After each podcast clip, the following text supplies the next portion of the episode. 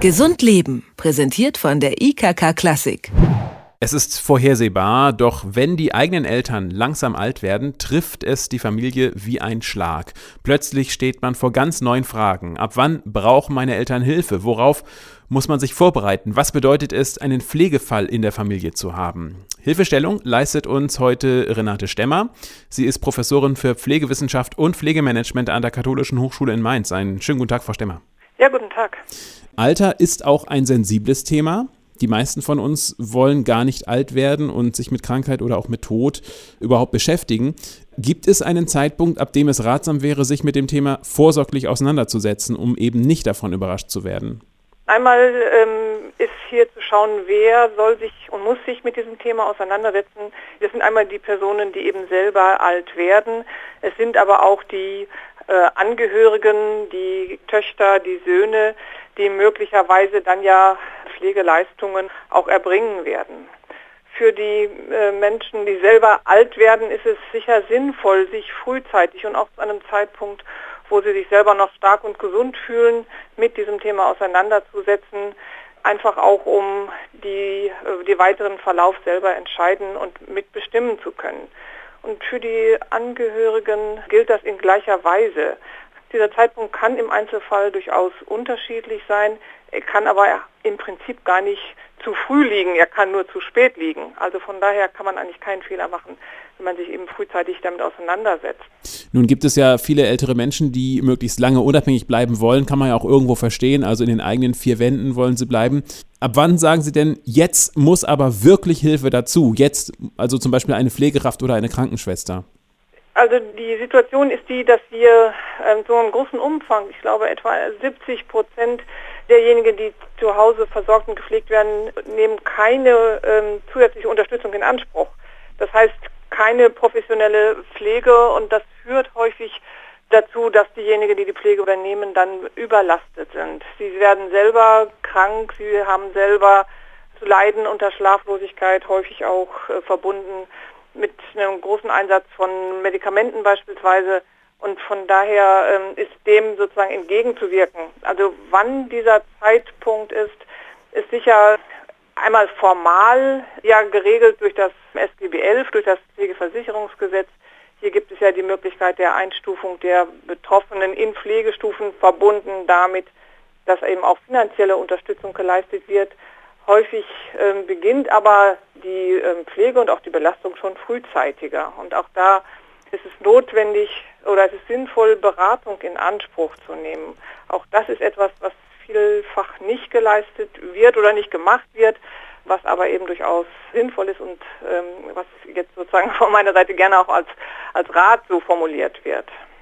Und man hört ja oft auch Sätze wie, ach, ähm, das geht schon noch, ich kriege das alleine hin. Ähm, die Frage ist da, wie bespricht man dieses Thema Pflege innerhalb der Familie und schließlich auch mit den Menschen, die es dann direkt betrifft, ohne möglicherweise Gefühle zu verletzen? Ja, das ist ein schwieriges Thema. Das ähm, ist sicher in vielen Fällen so.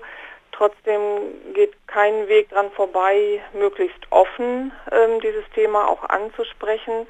Und offen heißt, dass es vielleicht eine Art von Familienrat oder so geben kann, äh, in dem von Seiten der Eltern die Erwartungen auch formuliert werden müssen und von den Seiten der Kinder oder auch Schwiegerkinder auch offen formuliert werden kann, was kann ich denn eigentlich leisten. Also so eine Pflegeunterstützung dauert ja nicht nur wenige Wochen, sondern sehr häufig dann ja über viele Jahre, im Durchschnitt acht Jahre. Und an der Stelle ist es unerlässlich, dass eben mit, einer, mit, mit Offenheit miteinander umgegangen wird.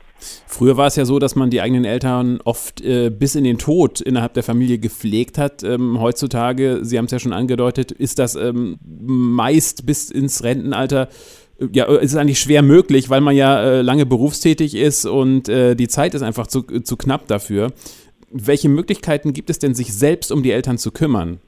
Also dieses Selbstkümmern ähm, ist oder sollte, muss, glaube ich, wenn es gut gelingen will, verbunden werden mit, mit der Einbindung von zusätzlichen Angeboten.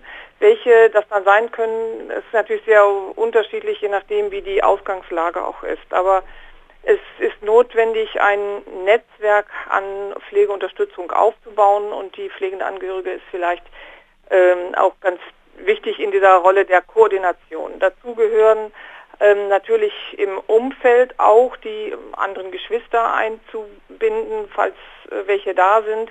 Dazu gehört auch ähm, ehrenamtliches Engagement einzubinden.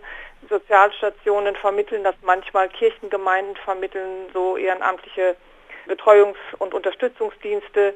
Dazu gehört auch professionelle, zum Beispiel Pflegedienste einzubinden, um ähm, letztlich dann auch auf Dauer oder auch über einen langen Zeitraum diese Pflege auch leisten zu können. Ich glaube, diese pflegenden Angehörigen sind vor allen Dingen äh, gefordert darin, sich selbst zu entlasten. Sie können das auf Dauer nur gut leisten und auch gut überstehen, wenn sie auch für sich selber sorgen. Ich glaube, dieser Spagat ist einer, der von vornherein ähm, gesehen werden muss und der auch ähm, sozusagen abgedeckt werden muss. Von vornherein muss klar sein, dass die pflegenden Angehörigen selber auch für sich sorgen müssen, für eigene Freizeitaktivitäten, auch ihren Beruf, soweit sie daran Spaß haben und der eben auch Befriedigung und Erfüllung verspricht, eben auch entsprechend weiter ähm, durchführen.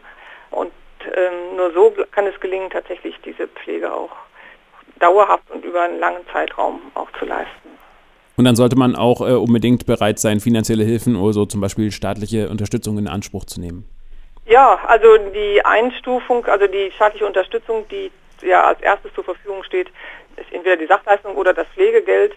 Aber man muss schon sehen, dass diese, also diese Leistungen über das Sozialversicherungsrecht, über das Pflegeversicherungsgesetz äh, nicht ausreichen, sondern dass es immer nur eine Teilunterstützung äh, ist und dass darüber hinaus finanzielle Leistungen erforderlich sind und auch zeitliche Unterstützungen organisiert werden müssen. Also diese äh, Leistungen nach SGB 11, sie verstehen sich eben auch hm. selbst als äh, sozusagen Teilkasko, keine Vollkaskoversicherung und das ist an der Stelle im Alltag dann täglich spürbar. Ja.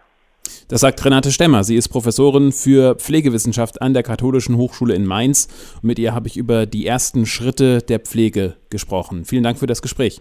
Ja, gerne. Gesund Leben, präsentiert von der IKK Klassik, gibt es auch zum Nachhören als Podcast.